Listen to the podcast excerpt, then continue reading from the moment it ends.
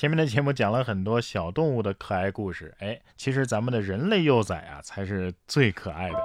近日上海街头啊就出现了一个女生情绪崩溃引路人侧目的这样一个事件啊，其中呢有一名小女生啊给予了哭泣的女生最真挚的拥抱，温暖的情绪啊也在网友的心中蔓延。可以看得出来，乐于助人是孩子成长过程当中最宝贵的财富。这小女孩可能是这么想的。嗨，年纪轻轻的，不要想不开，未来的路还长着呢。几年之后，小女孩自己考砸了，嗯，我不活了。对于有些孩子呀，一定要给他一个完整的童年。近日，在河南漯河，消防员就接到了火情，前去灭火，发现小朋友的寒假作业放在桌子上，并且把他救了出来，并且嘱咐队友一定要保护好啊。二月二十八号，当时消防员回应称：“我们帮娃儿把他的梦想破灭掉了，孩子的寒假不能没有作业。”小朋友感动的哭出了声啊。消防员叔叔哪知道这孩子是用了多大的劲儿才扔进去的呀？有些事儿啊就是这么巧，同样是麻烦消防叔叔的一件事儿。三月三号，山东临沂一女子啊手指套进螺丝取不出来了，消防员来了之后，哎傻眼了，这不就是前天来的那家吗？只不过那天呢是这个女子的小外甥卡在椅子里了。老话说得好，不是一家人不进一家门。哎呀，以后小姨教育小外甥可就难喽。我严重怀疑这家的小姨是不是看上了哪位消防员男朋友。下面这位男子的行为啊，也挺迷惑。三月二号，根据浙江金华公安的消息，二月下旬，市民胡女士报警说自己遭遇到了盗窃。监控显示，二月二十二号的凌晨啊，有一男子路过胡女士的轿车的时候呢，发现这车辆啊没有上锁，所以实施了盗窃。盗窃之前呢，该男子还曾经对监控举起左手做出敬礼的动作。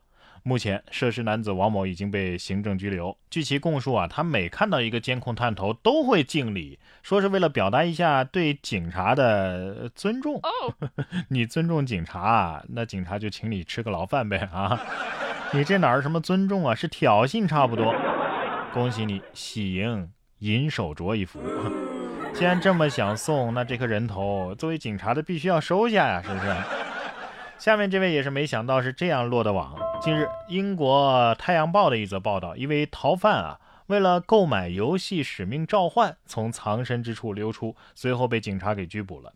据悉，这名男子因为抢劫和多次使用枪支犯罪，被判处十七年的监禁。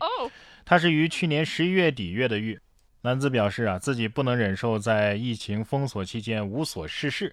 呃，因其潜逃和袭警，被追加了十九个月的监禁。你说这游戏得是多好玩？我觉得主要还是因为太无聊了。不过这也为警察抓捕犯人提供了新的思路啊！有些操作的确是侮辱性极强。三月三号，湖北咸宁健身的男子在进行臀部运动训练的时候，旁边的一个狗狗哎学着做了起来。教练转身看到狗狗的挑衅，是直接上手打了一下。狗狗心想：哼，不就这动作吗？谁不会呀？我建议这条狗可以原地开班儿。哎，不过看了看自己腿上的肥肉，小丑竟然是我自己。不得不说呀，有些人的行为那是真的丑啊！日前，李某、孙某夫妻二人突发奇想，想找个人来伺候伺候自己，享受一下。古代富贵人家的感觉，于是，在他们资助困难儿童的群里边，挑了两个孩子，以资助为名，将他们带往北京，还要求孩子们跪下喊给少爷少奶奶请安，下跪给两个人脱鞋、洗脚、捏脚、按摩，最终。淮安市盱眙县人民法院判决李某犯拐骗儿童罪，判处有期徒刑四年；孙某呢，也是犯拐骗儿童罪，被判处有期徒刑三年。这么想梦回大清吗？满清十二酷刑给他们俩试试。建议关到古代那种大牢里，每天皮鞭子蘸盐水打的那种。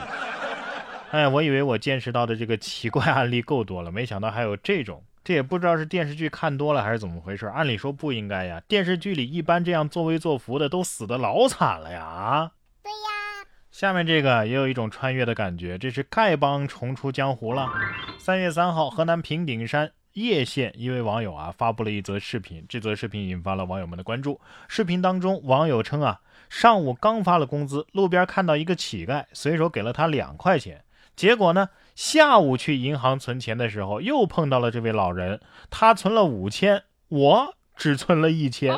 记者多方了解啊，视频当中的这位白发老人樊某，今年七十三岁，家住叶县叶义镇高道市村，腿部呢的确是有一些残疾。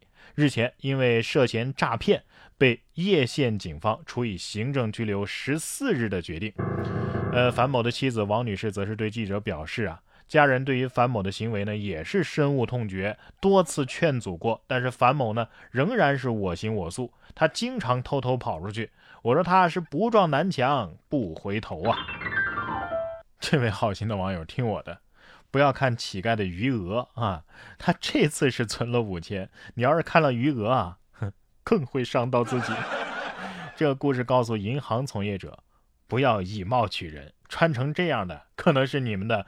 V V V I P 客户啊！